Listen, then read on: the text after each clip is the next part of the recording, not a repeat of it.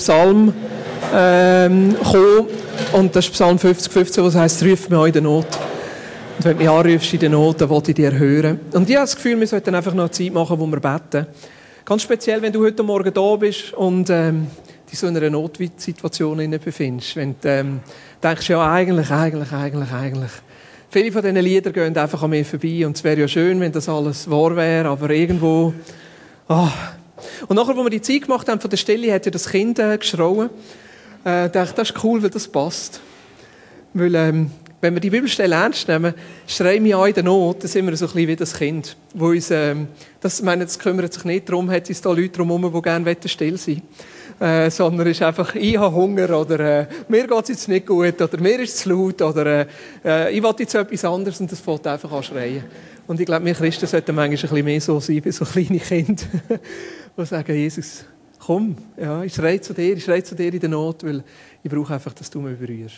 Wenn es dir heute Morgen so geht, dann ähm, möchte ich dich einfach einladen, dass wir miteinander beten, dass Gott wirklich kommt, einfach mit seiner Gegenwart, mit seiner Liebe, mit seiner Annahme und auch mit seiner Heilung. Ist gut. Können wir eine Zeit machen vom Gebet? Gott ist da und ich glaube, er will dich wirklich ganz neu berühren. Jesus, zerreißt du einfach den Himmel. Komm du runter. Berühre uns neu. Ah, Vater, du hast gesagt, wir sollen dich anrufen in der Not. Und Gerade jetzt, wenn wir heute Morgen da sind und vielleicht das Gefühl haben, du bist gar nicht da. Wenn wir heute Morgen da sind und nicht weiter wissen in all diesen Situationen und Herausforderungen, wo wir drinstecken, dann schauen wir einfach zu dir. Wir schreien zu dir, Jesus. Wir schreien zu dir und wir sagen, komm du und ergreif du unser Leben ganz neu. Komm du und berühre uns. Komm du und heil du. Komm du und setz du frei. Jesus. Jesus. Jesus, du bist der Anfänger und der Vollender.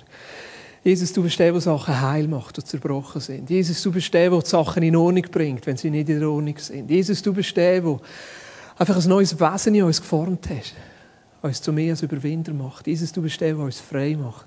Jesus, du bist der, der unsere Füße auf weit stellt, wo wir neu dir begegnen können. Jesus, du der uns rausreißt aus der Grube.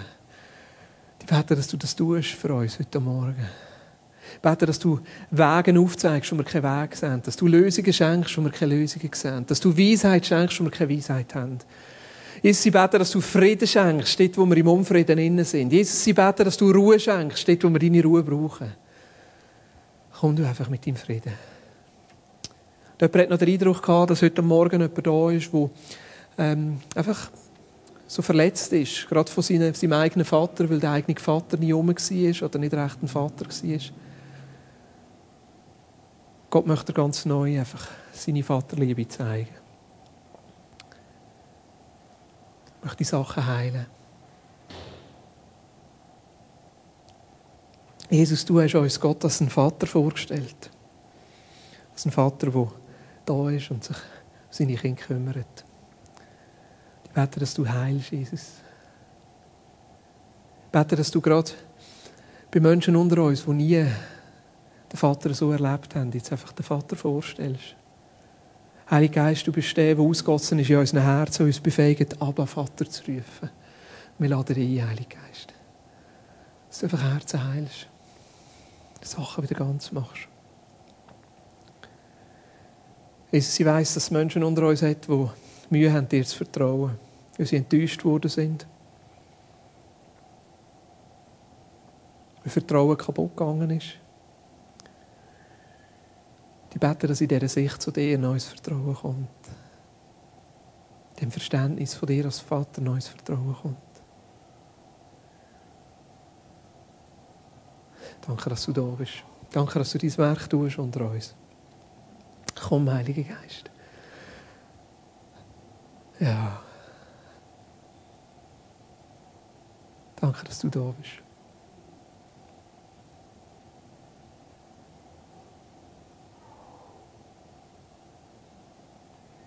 Amen.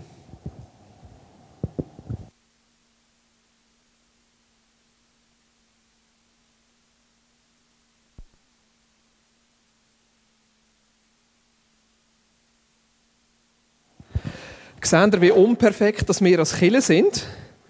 Das heisst schlussendlich, dass jeder Platz hat. Auch ich.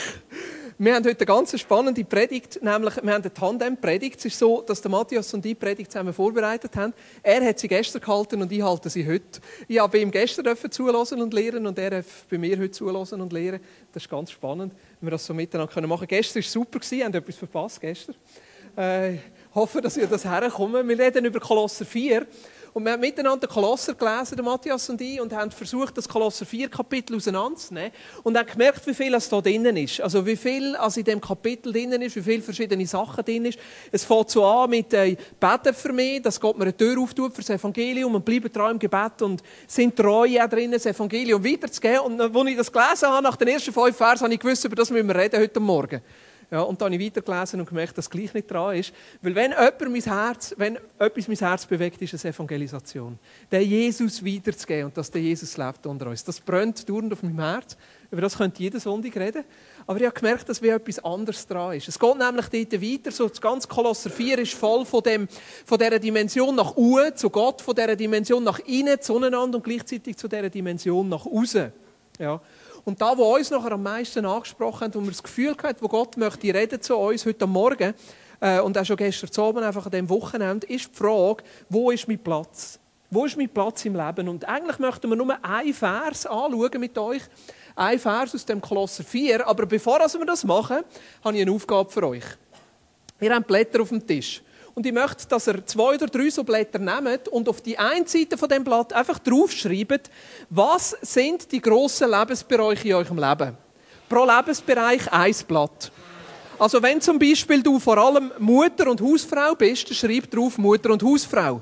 Äh, wenn du Geschäftsführer bist, dann schreib, schreib drauf Geschäftsführer. Oder wenn du in einer Fabrik schaffst, dann schreib dir drauf äh, Angestellte B so und so. Einfach so, was sind die grossen Lebensbereiche von deinem Leben. Vielleicht hast du zwei oder drei so grosse Lebensbereiche.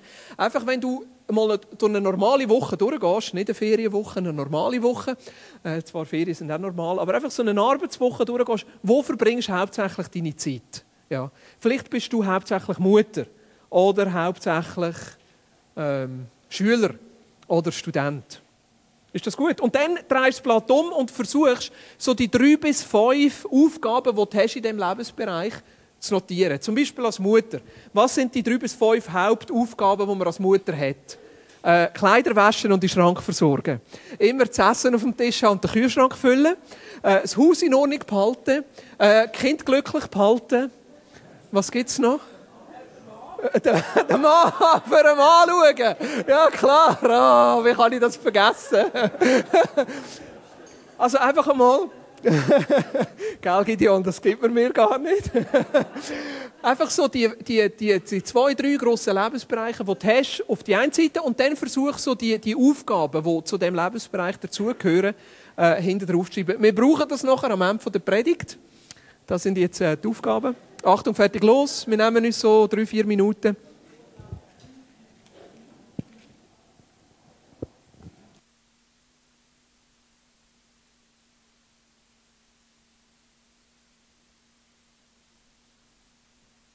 Jetzt. Ja, jetzt. Vielleicht komme ich irgendwie drauf, Amix, oder so. Jetzt denkst du vielleicht, was hat das alles mit dem Kolosser zu tun? Das Lustige ist, wenn du den Kolosser 4 durchliest, siehst du ganz viele Namen. Also, es redet vom Tychikus, vom Onesimus, vom Aristarch, vom Markus, vom Epaphras, vom Lukas. Also, wenn jemand einen Namen sucht für einen Bub, das könnte es noch sein. Und nachher, gegen Ende vom Brief, im Vers 17, redet es einen Archippus an. Oder einen Archippus. Ich bin nicht sicher, wie man das ausspricht. Also, wenn jemand gut Griechisch kann, kann er uns das nachher sagen. Ich vermute Archippus.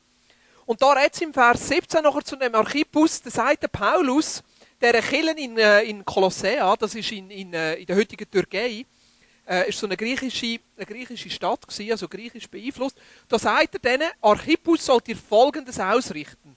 Vernachlässige den Auftrag nicht, den du als Diener des Herrn erhalten hast, sondern führe ihn vollständig aus.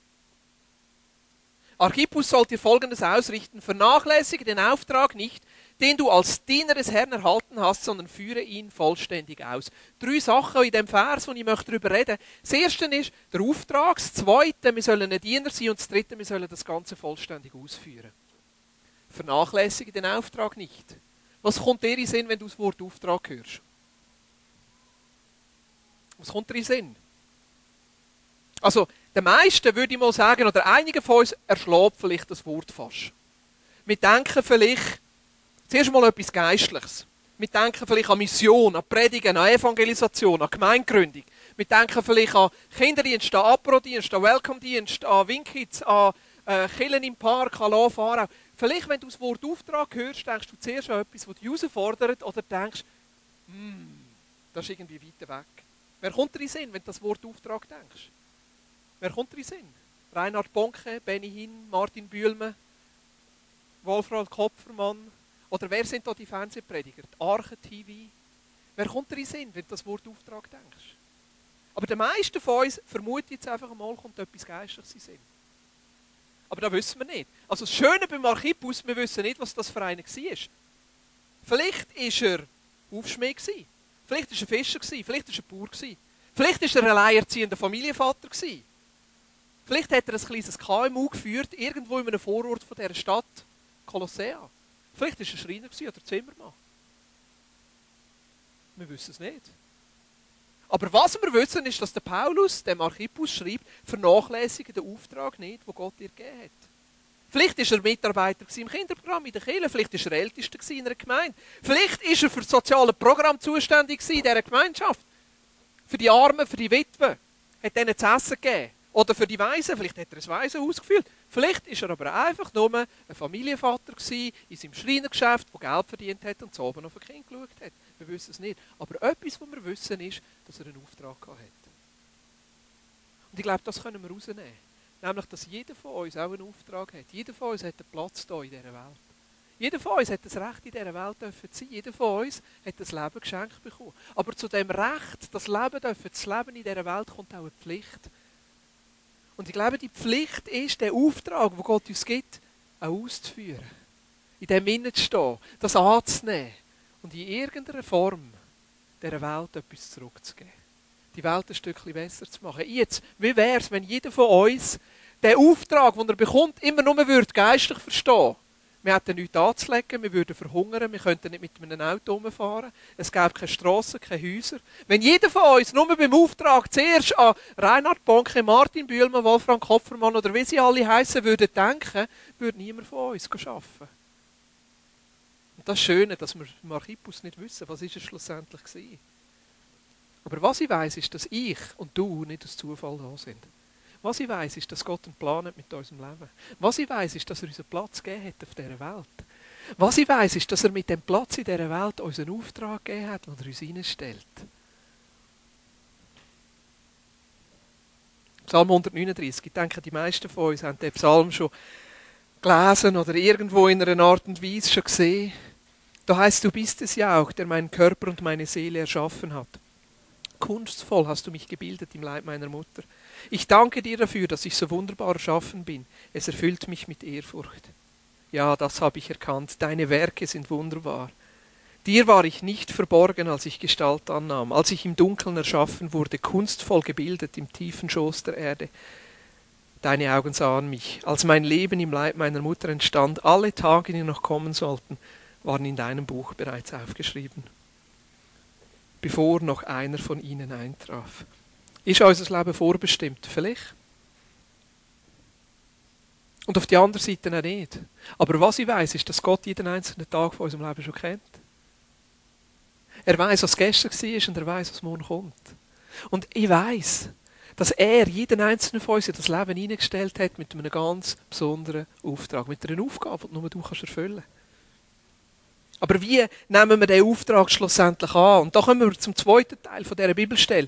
Der Paulus schreibt da am Archippus, Archippus sollt ihr Folgendes ausrichten, vernachlässige den Auftrag nicht, den du als ein Diener des Herrn erhalten hast. Den Auftrag, wo Gott uns geben will, empfangen wir als Diener vom Herrn. Als Diener vom Herrn. Und ich denke, uns muss sich da die Frage stellen, wem diene ich? Wer ist schlussendlich mein Herr? Wer ist der Chef von meinem Leben? Wer bestimmt über mein Leben?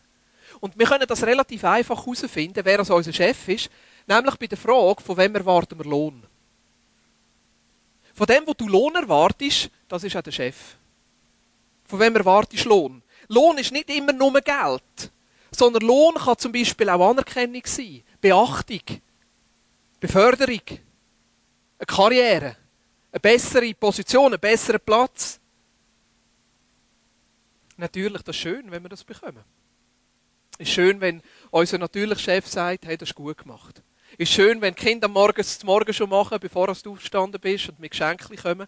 Mir ist es heute bisschen anders gegangen. Die erste Frage, wenn die Kinder mich sehen, ist immer, ist die Mami nicht da? ich habe mich langsam daran gewöhnt. Ja, es ist einfach, es ist schwierig, gegen meine Frau zu konkurrenzieren, ich sage das. es ist schön, wenn wir Bestätigung bekommen, wenn uns jemand sagt, hey, du machst das im Fall gut, aber ist es da, wo ich dafür arbeite? Von dem, wo ich Lohn erwarte, das ist schlussendlich auch mein Chef. So können wir Chef von unserem eigenen Leben sein. Wenn wir es von uns erwarten, wenn ich sage, ich muss es im Griff haben, ich will etwas aus meinem Leben machen, oder unser natürlicher Chef kann unser Chef sein, wenn wir von ihm Beförderung erwarten, von ihm Lob, von ihm Anerkennung erwarten. Oder Jesus kann unser Chef sein. Es gibt eine Bibelstelle, die mich immer wieder herausfordert, weil ich mich frage, wieso als Gott den Sklaven sagt, sie sollen Sklaven bleiben. Und das ist im Epheser 6, da heißt es im Vers 5, ihr Sklaven gehorcht euren irdischen Herren, dient ihnen mit ehrerbietendem Respekt und aufrichtigem Herzen, als wäre es Christus selbst, dem ihr gehorcht. Arbeitet nicht nur, wenn man euch dabei beobachtet, als ging es darum, Menschen zu gefallen. Macht euch vielmehr bewusst, dass ihr Sklaven von Christus seid. Und tut mit ganzer Hingabe das, was Gott von euch möchte. Erfüllt eure Aufgabe bereitwillig und mit Freude, denn letztlich dient ihr nicht Menschen, sondern dem Herrn. Denn letztlich dient ihr nicht Menschen, sondern dem Herrn. Ihr könnt sicher sein, dass jeder, der Gutes tut, vom Herrn dafür belohnt wird, ob es sich nun um einen Sklaven handelt oder um einen freien Menschen. Wieso sagt der Paulus so, der Sklaven, bleibt Sklaven und dienet eurem Herrn? Weil er schlussendlich sagt, schau, es kommt auf eure Herzenshaltung an, wieso er die Sachen macht. Wem dienen er? Wem dienen er? Wir wissen, es war eine andere Zeit und ich persönlich glaube nicht, dass Gott Sklaverei befürwortet. Absolut nicht. Aber gleichzeitig geht es darum, das Bewusstsein zu haben, dass wir eigentlich nicht Menschen dienen. Dass wir nicht Menschen dienen, dass in dieser Aufgabe, die Gott uns reinstellt, nicht Menschen unser Chef sind, sondern Gott unser Chef ist und dass wir Gott dienen. Ich weiss noch, eine Zeit lang habe ich Reklame vertreibt. Und Reklame vertragen ist ein harter Job. Ich habe das gemacht in der Bits, neben dem Arbeiten. Und es hat mir also wirklich jedes Mal, ich darf das Wort nicht brauchen, ja. Aber es, es ist wirklich nicht eine Freude gewesen. Aber ich habe es gemacht wegen Geld.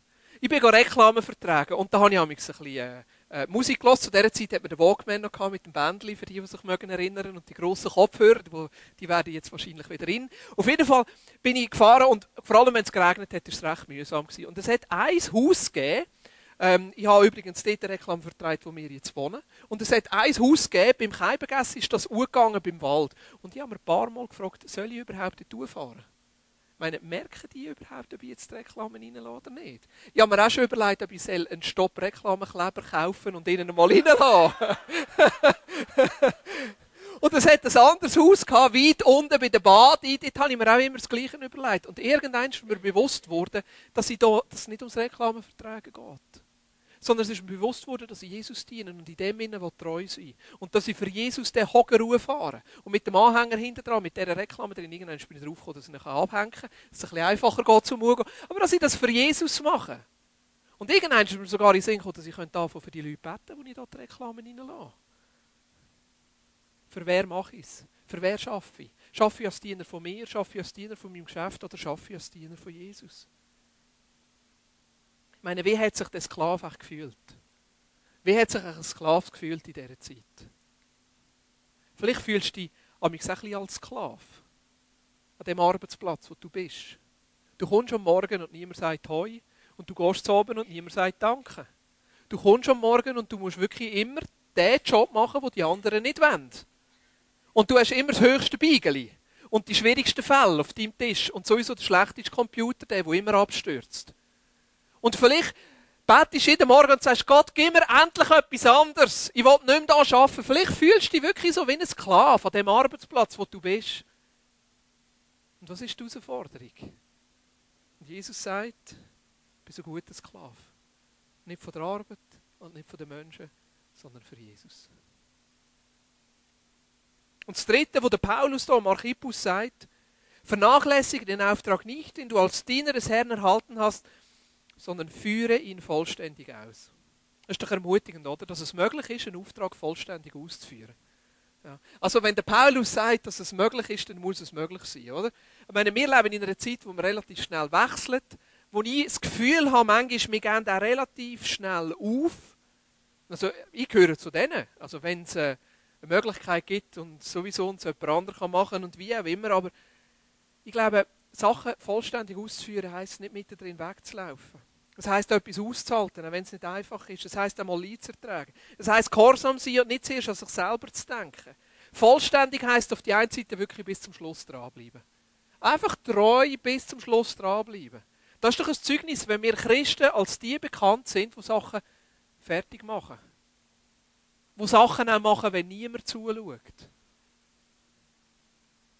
Die Sachen pflichtbewusst machen. Aber vollständig heisst auch, dass wir die Sachen von Herzen tun. Ich meine, in einer Zeit leben wir in? Ich glaube, es, es ist Wahnsinn, die Ablenkung, die hier möglich ist. Ich meine, früher bist wenn du einen Fußballmatch schauen wolltest, bist du aufs Brücklifeld. Und wenn du guten Fußball schauen bist du auf Zürich. Heute musst du auf Basel. Aber hast du es gesehen. Heute kannst du, also die meisten von uns auf dem iPhone schauen, wie die Resultate in der Ukraine und England und Spanien und Frankreich sind. Und dann hast du Facebook, wo du weißt, wie der Schulkollege, wo du in der dritten Klasse mal flüchtig kennengelernt hast, wann er gerade zu Amerika in der Ferien macht. Und wenn irgendwo eine Katze furzt, kommst du es auch mit über. Und was irgendwie passiert, das Tibet, kommst du auch mit über. Es gibt doch keine Zeit, wo wir so abgelenkt sind wie in der heutigen Zeit. Und das ist eine riesen Herausforderung. Das ist eine riesen Herausforderung, weil wir häufig da sind, aber gleich nicht da. Das ist die grösste Herausforderung, die ich damit kämpfe. Dass ich wenig Zeit habe mit dem Kind, ganz mit dem Kind zusammen bin.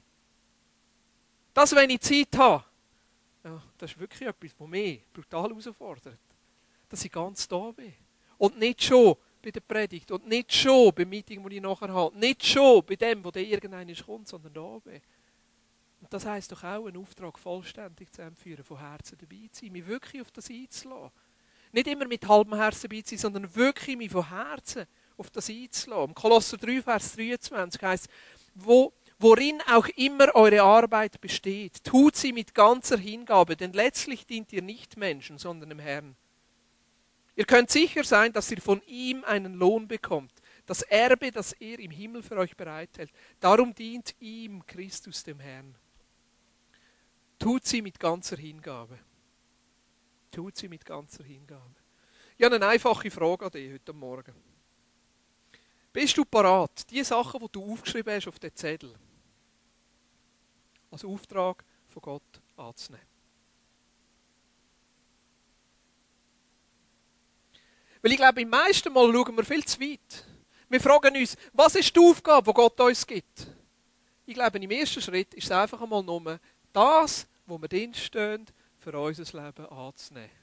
Und zu sagen, ja, ich will nicht mehr dienen in diesem Auftrag. Ich will nicht meinem Chef dienen, sondern Jesus, ich will dir dienen. Ich will der beste Pöster sein, was es in der Schweiz. Weil ich dir diene, Christus. Ich will der beste Fabrikmitarbeiter sein, was es in der Schweiz. Jesus, will ich dir dienen.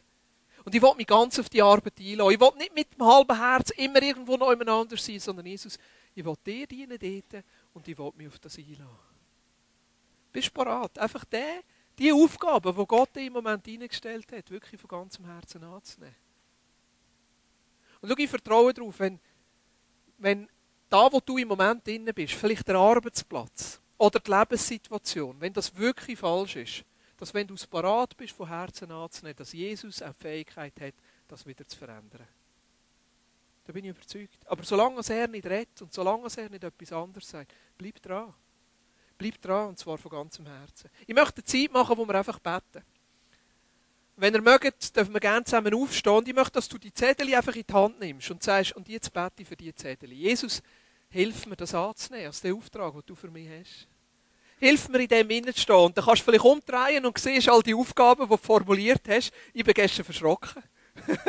was da alles für Aufgaben draufstehen und sagen, Jesus, wenn du mir schon den Auftrag gibst und wenn ich da als die Diener soll sein und wenn ich das vollständig soll ausfüllen bitte gib mir Kraft, gib mir die Hilfe, gib mir Weisheit. Weil wenn Jesus in uns etwas hineinstellt, dann gibt er uns auch die Hilfe, das zu tun. Können wir das machen? Vielleicht ein bisschen Musik im Hintergrund? Ist gut? Super. Stehen wir doch auf miteinander. Ich möchte dich einladen, einfach jeder für sich, dass du schnell durch die einzelnen Zettel durchgehst und einfach für jede von diesen Aufgaben kurz bettest. Und dir bei jeder Aufgabe einfach überlegst, bin ich parat, das wirklich von Jesus her anzunehmen? Bin ich parat, als treue Diener in das hineinzustehen? Und einfach sagen, Jesus, hilf mir. Ja, einfach jeder für sich, so wie es dir wohl ist, dass du die Zettel durchgehst, für jeden Bereich einfach bettest.